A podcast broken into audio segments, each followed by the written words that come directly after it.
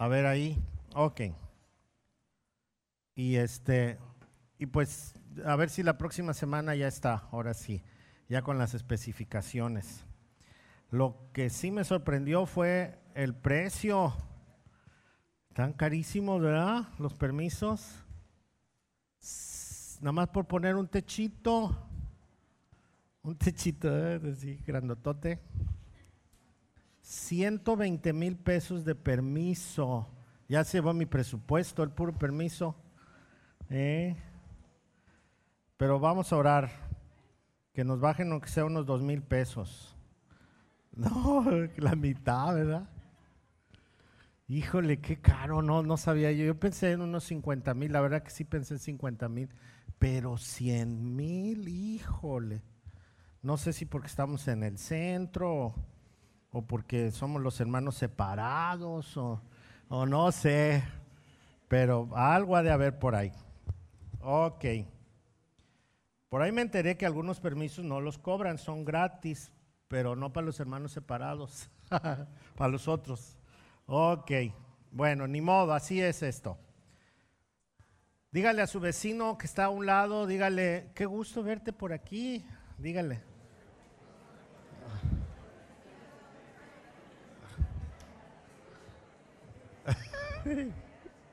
¿Verdad? Qué gusto. Tanto tiempo sin verte. Ok. Estamos, estamos en una serie que se llama Despierta México y estamos estudiando el capítulo 5, más bien estamos estudiando el Sermón del Monte. Y el Sermón del Monte nos ha ocupado durante 11 semanas con solo el capítulo 5. Hoy es la número 11 y hoy terminamos el capítulo 5 por fin, ya para entrar al capítulo 6. Y el, el cierre es como, como un recordatorio de, de, cómo debemos de vivir realmente y qué es lo que deberíamos de estar haciendo. Yo creo que así como la ley se define, todos los mandamientos y todas las cosas, Jesús dijo, la ley se define en esto, amarás al Señor tu Dios con todo tu corazón, con toda tu alma, con toda tu mente y con todas tus fuerzas y amarás a tu prójimo como a ti mismo. Entonces, ahí concluimos eh, lo que es la ley. Y ahora Jesús toma este, pues este pasaje en cuanto a, las costumbres que ellos estaban teniendo. Yo quiero hacerle antes que todo la, la pregunta. ¿Usted tiene personas con las que no se lleva bien? ¿Sí tiene, conoce personas con las que no se lleva bien? Es que aquí en PIB todos somos perfectos. ¿Verdad? Tiene personas con las que no se lleva bien. A lo mejor alguien del trabajo, ¿verdad? Que no se lleva bien. Un vecinillo. Este, ¿qué más? Alguien con que, con, con que usted tuvo amistad y ya no hay amistad. Un ex, una ex. Puede ser también, pues, no sé. Cada quien tiene su historia. Este, alguien con quien salió mal porque pues hubo una lana ahí de por medio y ya se disolvió hasta la amistad. Qué raro que por la lana se disuelvan las amistades también, ¿verdad? O algo que, que, hicieron en conjunto y terminó. Bien, pues es, esto es algo muy común. Hace ocho días hablamos de la venganza y entonces, pues prácticamente quedamos en que no, nos, no podemos vengarnos, ¿verdad? No debemos vengarnos. Así que, cuidadito. Ah, ok, pero ¿qué pasa, ¿qué pasa cuando nosotros no nos vengamos, pero seguimos acá como deseándole que le pase algo malo? Y si yo no me vengo, la venganza es del Señor. Aquí, Señor, ya sabes, trátalo como merece, ¿verdad? La venganza es tuya, Señor, y ojalá y sea fuerte. Sí, sí, sí le ha pasado que le dan ganas de que eso suceda. Y así como los, los hijos de, del trueno dijeron, Señor, ¿quieres que caiga lumbre del cielo? Y a veces así es, yo no me voy a vengar, pero que el Señor mande la lumbre del fuego del cielo y que les caiga a ellos nada más, ¿no? Y, entonces eh, creamos ese tipo de, sentimientos. Eh, no hay venganza, pero sí hay odio jarocho en el corazón, ¿sí? Y entonces ese odio, para mis hermanos, odio jarocho es enojo del estado de Veracruz. no entienden de todos modos. Es un dicho, odio jarocho, o sea, un odio bien dado. Muy jarocho. ok, muy bien. Entonces, Jesús toca el tema y otra vez habla culturalmente, pero que también tiene que ver con nosotros. ¿Sale? Dice, es Mateo capítulo 5. Mateo capítulo 5. ¿Sí lo tiene? Estamos en la última parte, que es el verso 42, me parece. 43. Mateo 5, 43. Y dice así, han oído la ley que dice, ama a tu prójimo y odia a tu enemigo. Esa es muy buena ley, ¿o no? Dice, ama a tu prójimo y odia a tu enemigo. Pero yo digo, ama a tus enemigos, ora por los que te persiguen. De esa manera estarás actuando como verdadero hijo de tu Padre que está en el cielo. Pues Él da la luz de su sol tanto a los malos como a los buenos, y envía la lluvia sobre los justos y los injustos por igual. Si solo amas a quien te ama, ¿qué recompensa hay por eso? Hasta los corruptos cobradores de impuestos hacen lo mismo. Si eres amable solo con tus amigos, ¿en qué te diferencias de cualquier otro? Hasta los paganos hacen lo mismo. Pero tú debes de ser perfecto, así como tu Padre en el cielo es perfecto. Ok, aquí hay una ley. Ama a tu prójimo y odia a tu enemigo. Y hay otra ley que dice, ama a tus enemigos, ora por los que te persiguen. Pero me llama la atención esto, mire, ahí donde dice, de esa manera estarás actuando como verdadero hijo de tu padre. ¿Sí? Los hijos imitan las cosas que hacen los padres. ¿Sí? No quiere decir que por el actuar nos vamos a ser hijos de Dios, no. Es porque somos hijos de Dios, actuamos de esa manera. Entonces, si usted es hijo de Dios, por naturaleza, usted y yo deberíamos de actuar como dice Jesús. Si yo no soy hijo de Dios, si Jesús, si, el Padre el Dios verdadero, su Hijo Jesús, no son mi Dios, entonces yo voy a actuar como mi Padre, que no es Dios. Entonces mi actuar debería de ser el equivocado, si Dios no es mi Padre. ¿Ok? Sí, sí, sí me expliqué. Ok.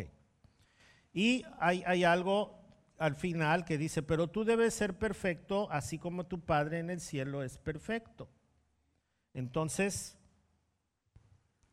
nos, llama a una perfección. Pensando en que Dios es nuestro Padre, entonces podemos desarrollar el tema. Jesús, una vez lo acusaron porque él estaba haciendo milagros y cosas eh, y decían que él los hacía por el diablo, por Belcebú. Y Jesús los retó y también les dijo, no, ustedes hacen las obras de su padre el diablo, les dijo a ellos. Entonces ahí había como que, ¿quién es hijo de quién?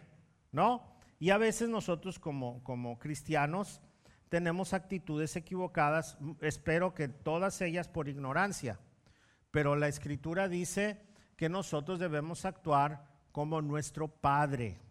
Y si Dios es nuestro Padre, entonces debemos actuar como hijos de Dios. Y la ley, la ley dice, ama a tu prójimo. Pero resulta que ellos habían hecho un añadido a la ley, porque en la ley no dice, odia a tu enemigo. Pero ellos le pusieron odia a tu enemigo. ¿Y sabe por qué le pusieron odia a tu enemigo? Porque ellos sacaron conclusiones. Y esas conclusiones que sacaron están basadas en algunos paisajes aislados de la Biblia, especialmente dos que tienen que ver con el rey David. Y el rey David ya ve que andaba en sus altas y sus bajas, ¿no? Pero él, él, él fue inspirado por Dios, claro, para, para escribir los salmos, escribir todo lo que, lo que conocemos, sus cánticos, sus, sus frustraciones, ¿no? También de repente dice, ay, pobre de mí, y me quiero morir, y, tiene sus, sus, ratitos. Eh, y en uno de esos ratitos escribió esto, mire, Salmo 139, verso 21 al 22. Dice, oh Señor, ¿no debería odiar a los que te odian? ¿No debería despreciar a los que se te oponen? Sí, los odio con todas mis fuerzas porque tus enemigos son mis enemigos. Hoy. Aquí David está hablando de, su situación en cuanto a las personas que decían que amaban a Dios y no amaban realmente a Dios. Todas las traiciones que él vivió y todas las situaciones en las que se vio envuelto le hacen abrir su corazón y decir, Señor, pues ellos dicen que te aman y están haciendo todo lo contrario. ¿No debería yo de, odiarlos? Dice, pues sí los odio. Y está enojado. Pero mire también en el Salmo 119, en el verso 113, dice, detesto a los que tienen divididas sus lealtades, pero amo tus enseñanzas. Dice, detesto a todos los que son, eh, ¿qué? Tibios, a los que tienen divididas sus lealtades. Ahora sí digo que amo a Dios en esto, pero en esto no amo a Dios. Y entonces tienen sus, ideas repartidas. Y en base a estos dos versículos, los judíos dedujeron, bueno, la Biblia dice ama a tu prójimo. La instrucción de Deuteronomio dice ama a tu prójimo.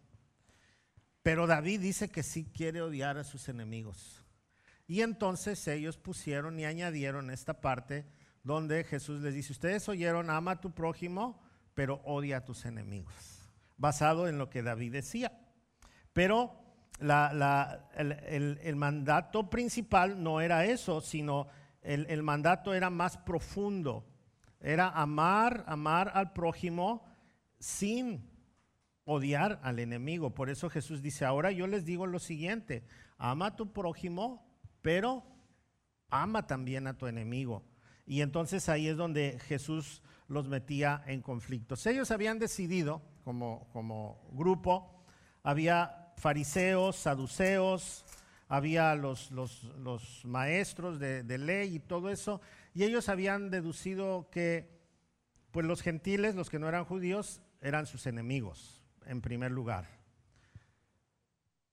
había personas que no eran judías, pero que se habían hecho de la religión judía, a eso se les llamaba prosélitos.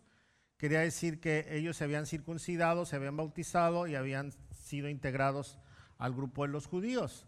Entonces ellos, si guardaban bien la ley, eran parte del pueblo y eran su prójimo. Pero si algún prosélito no seguía bien las reglas, entonces era enemigo. Si algún judío, judío, judío de nacimiento, se casaba con alguien que no era judío, judía, o una judía se casaba con alguien que no era judío, ya era su enemigo porque habían traicionado a la familia. Y, entonces ellos habían definido quiénes eran sus enemigos y quiénes eran sus amigos. Y de esa manera ellos aplicaban la ley. Así que no había problema si odiaban a algún gentil, si odiaban a cualquier otra persona, y ellos estaban bien según su corazón. Pero Jesús dice, no, yo necesito que ustedes amen a sus enemigos. O sea, todos estos que consideran que son sus enemigos, ahora nos toca amarlos. Y da una razón. Dice que porque Dios no hace excepción de personas, porque Dios hace salir el sol y la lluvia sobre justos injustos. Y si Dios hace esto, ¿por qué nosotros hacemos lo contrario? Si somos hijos de Dios. Entonces, Él hace algo bien interesante. Cuando habla, por, habla de los enemigos, no solamente incluye a los culturales, sino incluye a los que te persiguen. Así dice. Ama a los que te persiguen. Esta palabra es muy amplia. ¿Por qué? Porque incluye a todas aquellas personas que te hacen daño, aquellas personas que te difaman, aquellas personas que te robaron, que te golpearon, que abusaron, que te difamaron. No sé, ¿cuánta gente hay que nos ha quedado mal? Todo este tipo de personas, dice, tienes que amarlas. Y amarlas de verdad. Pone como, como principal ejemplo el amor de Dios. Y dice que si tú eres un hijo de Dios, entonces debes amarles así, como Dios les ama. Ay, está mejor el Antiguo Testamento, ¿no? Están mejor los dichos de David, porque a nuestro parecer, a nuestro parecer, a veces hay personas que no merecen ni el perdón de Dios, dice. A este ni Dios lo va a perdonar. Yo he escuchado esas palabras. Este ni Dios lo quiere ahí en su reino. No, no, no, no, le va a estorbar. No más que llegue y le va a estorbar. ¿No? Ni el diablo lo quiere porque es más diablo que el diablo, ¿no? Entonces tenemos ese tipo de dichos, pero Jesús dice, no, ama a tus enemigos. En la mañana hicimos un ejercicio muy importante, a la mitad de la prédica, pero ahora yo lo quiero hacer ahorita. Porque le voy a dar una, una, una razón. La palabra después de decir ama a tus enemigos, ¿cuál es? No, ahí en el pasaje. A ver, ponme el pasaje. Dice, han oído la ley que dice, ama a tu prójimo y odia a tu enemigo. Y luego dice, pero yo te digo, ama a tus enemigos y ora. Ese es el pasaje ora por los que te persiguen. Ora. Eso es lo que está diciendo. ¿Cómo puedes tú amar al que te persigue? ¿Cómo puedes amar tú a tu enemigo?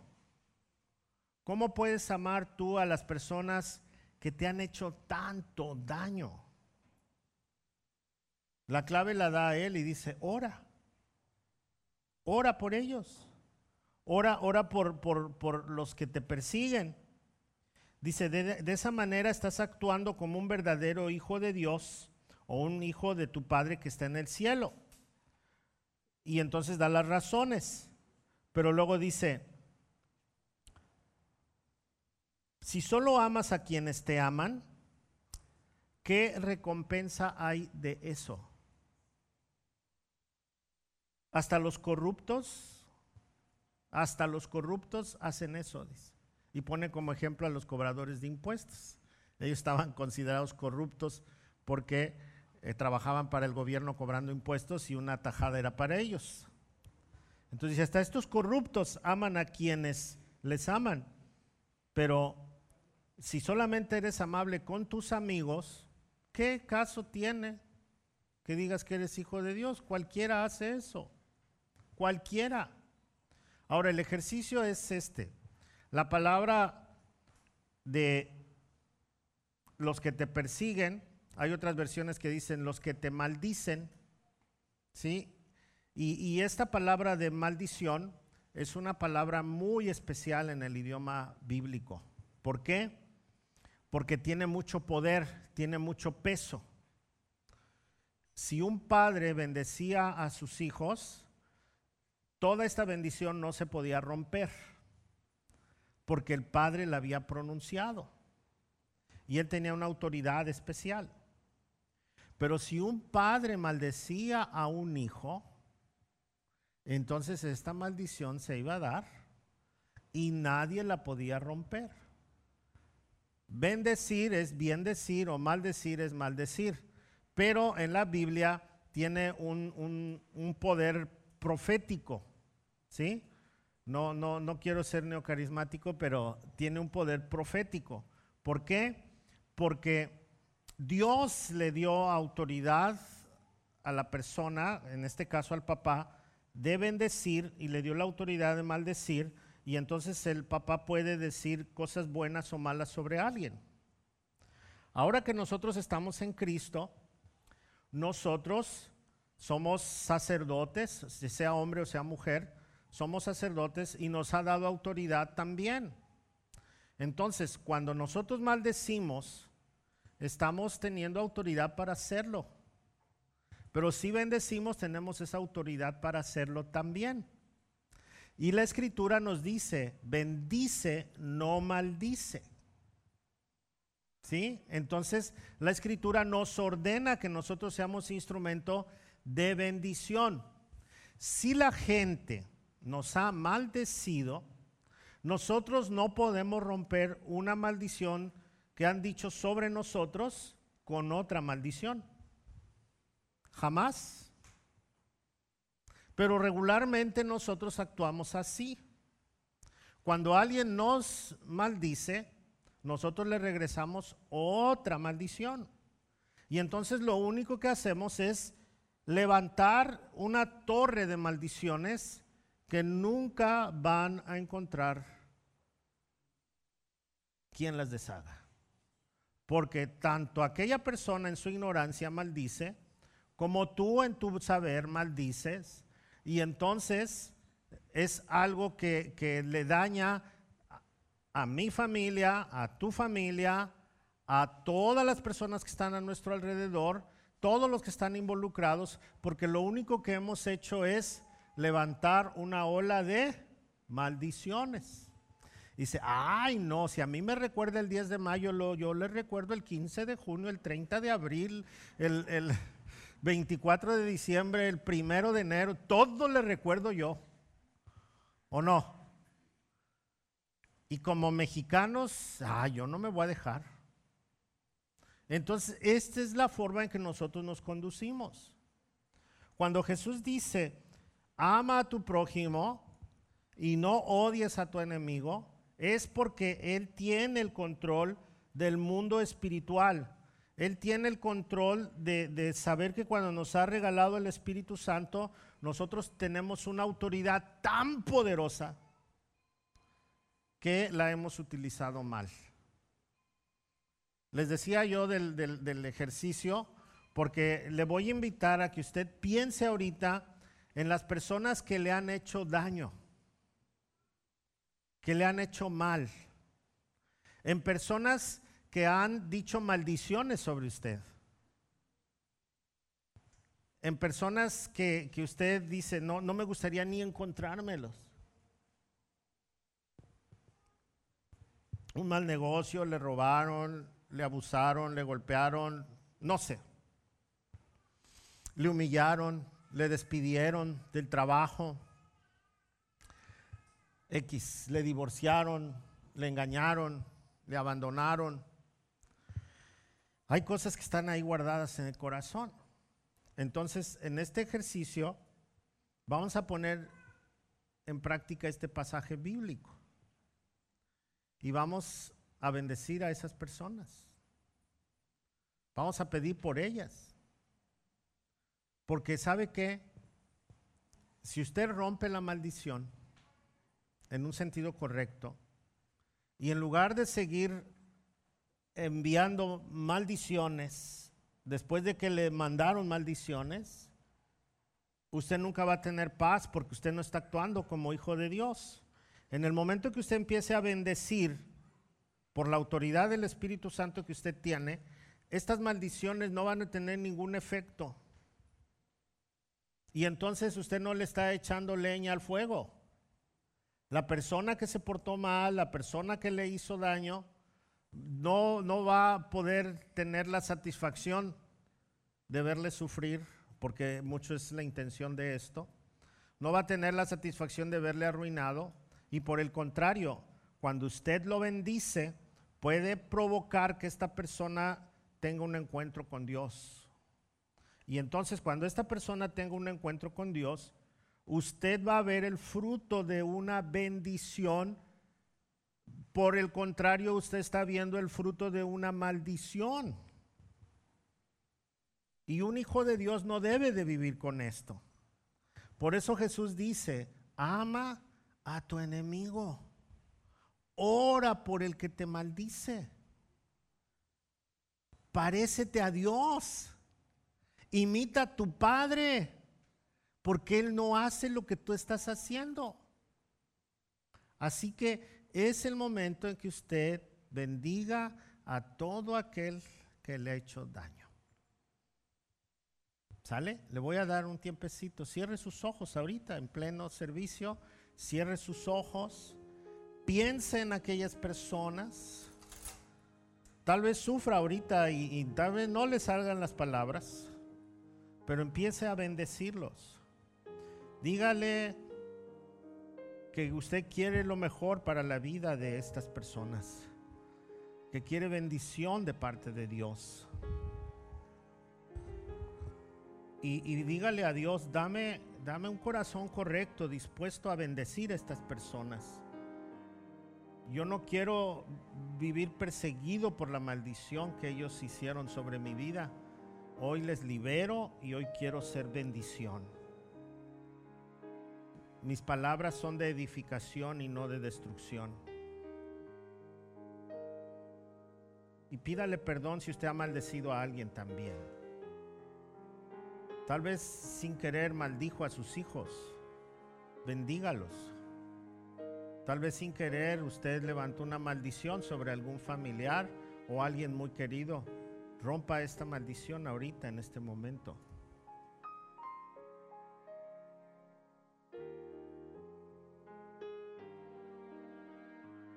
Bendecir y no maldecir.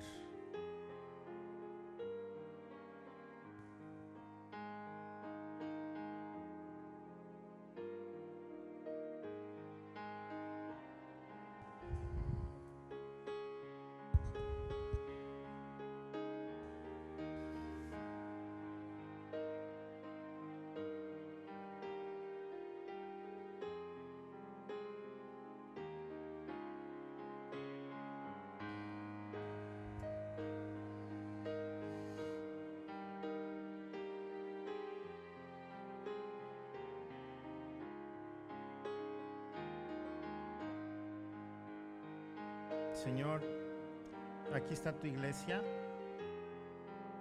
y estamos en una práctica que tú nos ordenaste. Oramos por aquellos que nos persiguen, por aquellos que nos han maldecido, por aquellos que nos han dañado de alguna forma. Hoy, Señor, queremos entrar en tu plan correcto. Amar a nuestro prójimo, amar a nuestro enemigo. Porque tu palabra dice así que no debamos nada a nadie excepto el deber amarnos los unos a los otros. Y dice tu palabra que si amamos a nuestro prójimo, cumplimos con las exigencias de la ley. Así que Señor, Aquí estamos, aquí estamos liberando a aquellas personas que nos han maldecido de alguna forma. Te rogamos, Padre, que nos ayudes a tener esa perfección que tú quieres. Tu palabra dice que si mi enemigo tiene hambre, que le dé de comer. Y que si tiene sed, le dé agua a beber. Ayúdame a ser así, con un corazón correcto. En el nombre de Jesús.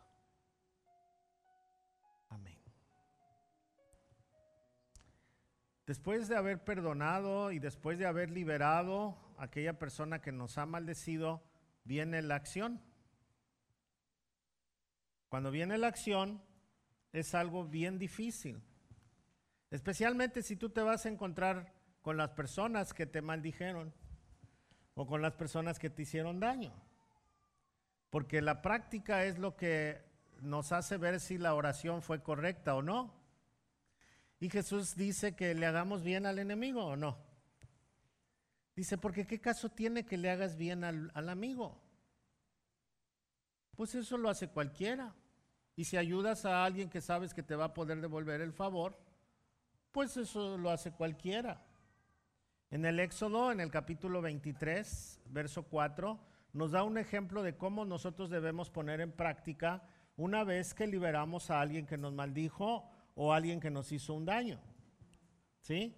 Y es bien fácil. Mire, dice Éxodo 23, 4 y 5, dice, si encuentras extraviado el buey o el burro de tu enemigo, devuélveselo a su dueño.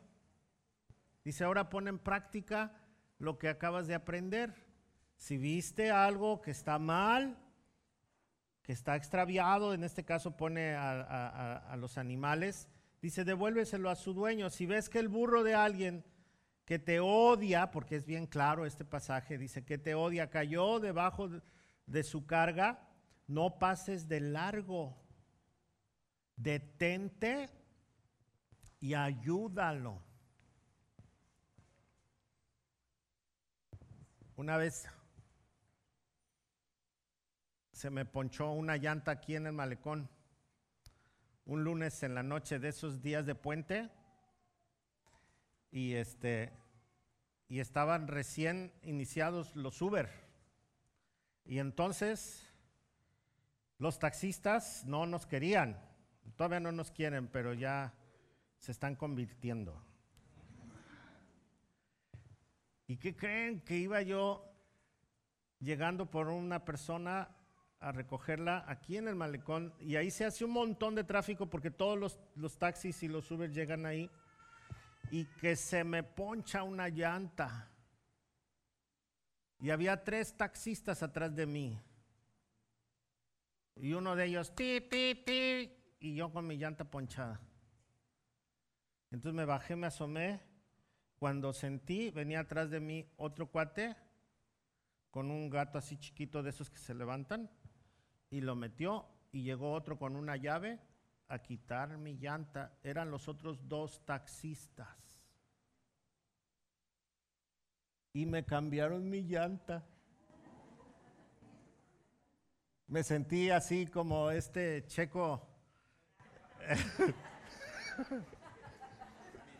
en los pits de la carrera. Rápido los dos chavos se pararon, pum, pum, me cambiaron la llanta y hasta me llevé mi pasaje. No me dieron chance ni, de invitarles un refresco, nada, así rápido. Órale, don, me dijeron, ándale, don, váyase. Y es que esto ya, por eso me dejé crecer, me voy a dejar crecer la barba hasta acá. Para que me digan más don. Y que me ayudan entre los dos taxistas. Y entonces me quité los prejuicios ¿Qué lección me dieron, eh? Muy buena lección, muy buena lección. ¿Por qué? Porque quienes no deberían de haberme ayudado, me ayudaron. Y entonces fui bendecido, cambió mi, mi, concepto, ¿no? Entonces dije, ay, qué buenos son los taxistas. Y luego cambió mi concepto, pero ellos no pidieron nada a cambio, no, no, nada, nada, nada. Y el otro día este, a, un taxista se le paró su carro y no traía cables y entonces yo me, acerqué y le, pasé mis cables, le pasé corriente y nomás se me quedó viendo porque pues mi carro trae etiqueta de Uber y este, muchas gracias. Pues gracias, no, pues ahí estamos, órale pues. Y entonces se hace una cultura diferente. No es que seamos enemigos los taxistas y los Uber, ¿no? Pero ya nos amamos, ya nos aprendimos a amar. Ya, ya, ya nos perdonó a los dos, Dios. Pero, pero es, un, es un ejemplo, tal vez muy vago, de lo que nosotros deberíamos hacer. Cuando nosotros tenemos personas que nos han dañado, eh, tenemos que recordar que también esas personas tienen problemas y también tienen agresores y también tienen personas que les han hecho daño. Pero nosotros que somos hijos de Dios, que conocemos la palabra, o, si usted todavía no la conoce, pero ahora se, se entera de que si usted hace las cosas correctas, usted está imitando a Dios. Si usted hace las cosas incorrectas, está imitando a Satanás. Y desafortunadamente este mundo está manejado de esa manera. Dice la escritura que Él es el que domina este mundo. Y entonces nosotros estamos actuando a favor del mundo equivocado, del gobierno equivocado. Cuando nosotros comenzamos a actuar correctamente, entonces nosotros somos instrumento de Dios para bendición. Ahora, si nosotros bendecimos, entonces todavía vamos más allá. Vamos más allá porque estamos abriendo una, una puerta muy especial de parte de Dios para la gente que todavía no conoce a Jesús. Y ese es nuestro, nuestro ministerio principal, llevar el mensaje de Jesús a todas las personas. Amén. Y nuestro ejemplo es uno de los mejores en nuestra manera de vivir, de las mejores maneras de predicar. Ahora, dice la Biblia que seamos perfectos como nuestro Padre es perfecto. ¿Quién es perfecto aquí? Nadie. Entonces, ¿por qué la Biblia nos pone perfectos? ¿Será una exigencia muy grande?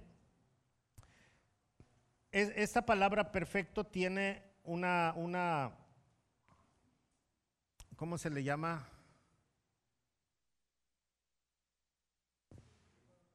Connotación, ¿sí?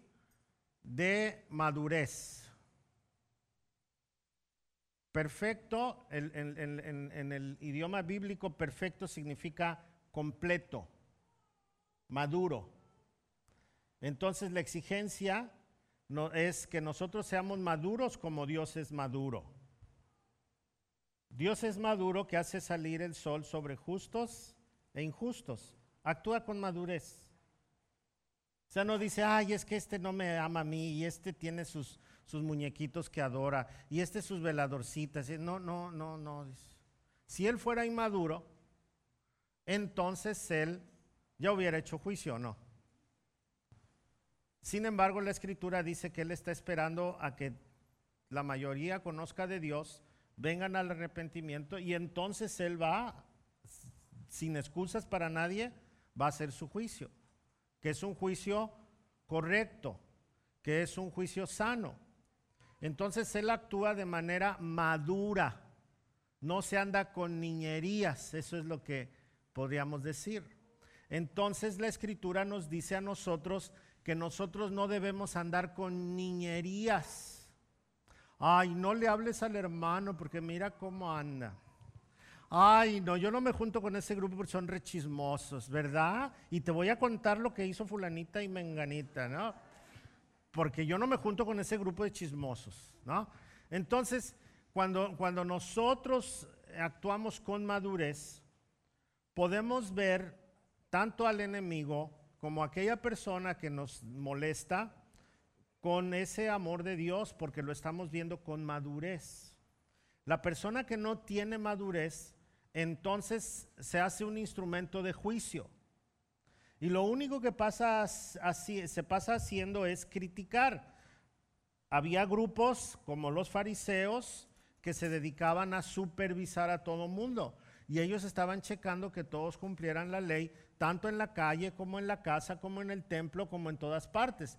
Y a veces nosotros tenemos queridos hermanos y hermanas que hacen esa función, ¿verdad? Y, se sienten más espirituales que los demás, porque tienen un, así una idea fariseísta muy fuerte. Pero una persona que es madura, en lugar de juzgar a la persona, ora a Dios por darle buen testimonio y con mi buen testimonio poderle abrazar en amor para que provoquemos un cambio. Una persona madura puede envolver a una persona que está pasando por un momento difícil, que, que está chismeando mucho o está despilfarrando dinero o, que está peleando con fulanito, menganito. Una persona madura tiene la capacidad de abrazarle y ayudarle en amor sin juzgarle. Fíjese que, a mí me gusta este, este tipo de personas maduras porque siempre actúan de manera sabia. Este, este tipo de personas evitan los pleitos, son buenos mediadores, son personas que en lugar de criticar, aportan. Y cuando Jesús está tocando este tema, está diciendo, tienes que amar a las personas que te hacen daño. Tienes que empezar a romper todas esas ideas equívocas con amor y oración. Tienes que ver cómo actúa Dios con ellos, imítalo tú. Y tienes que actuar con una madurez tal que venga de Dios para que tú puedas ayudar en lugar de destruir, para que tú puedas empujar hacia adelante en lugar de retrasar. Así que cuando nosotros tenemos un comportamiento correcto, vamos a aplicar el sermón del monte, al, por lo menos este capítulo que hemos leído, de una manera correcta.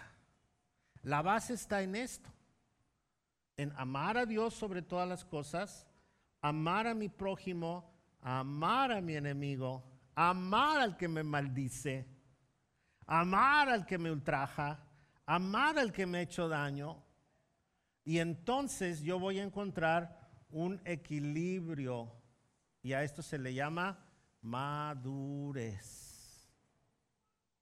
Así que esta parte del sermón nos invita a que nosotros tengamos un corazón maduro espiritualmente hablando, que seamos ejemplo para aquellos que no han podido serlo, que juzguemos menos porque ah, como que es algo inevitable, ¿no? Esto de, juzgar, pero, pero sí ser personas que en lugar de estar poniendo el dedo en la llaga, empecemos a actuar de manera correcta, que empecemos a ser el instrumento de Dios en todas las áreas, con todas las personas, no importa, no importa cuál sea la situación de cada uno. Yo no sé por quién oró ahorita que hicimos el ejercicio. Lo que yo sí sé es que Dios quiere que esa persona tenga un encuentro real con la cruz de Cristo. Tal vez si es una persona que conoce de Dios quien le hizo este daño, bueno, pues entonces lo que Dios quiere es que esta persona se vuelva al gozo de su salvación. Y usted puede ser el instrumento para que esta persona se vuelva al gozo de su salvación. Porque dice la escritura que si alguno hace volver a otro que anda en malos caminos, entonces nuestro galardón va a ser grande con Dios. Así que cada uno de nosotros debe de experimentar esta madurez. Quiero que vea el pasaje de Efesios capítulo 5 verso 1 y 2. Efesios capítulo 5, verso 1 y 2 dice, por lo tanto, imiten a Dios en todo lo que hagan. ¿En qué? En todo lo que hagan. Imiten a Dios en todo lo que hagan, porque ustedes son hijos queridos, porque ustedes son hijos de Dios. Vivan una vida llena de amor siguiendo el ejemplo de Cristo. Él nos amó y se ofreció a sí mismo como sacrificio por nosotros, como un aroma agradable a Dios. O sea que nosotros siendo malos, siendo injustos, siendo instrumento de maldición, Él pagó por nuestros pecados sin poner ningún pretexto. Y dice, y Él fue aroma agradable a Dios, refiriéndose a los sacrificios. Cuando usted y yo nos comportamos de manera madura, entonces somos aroma agradable a Dios.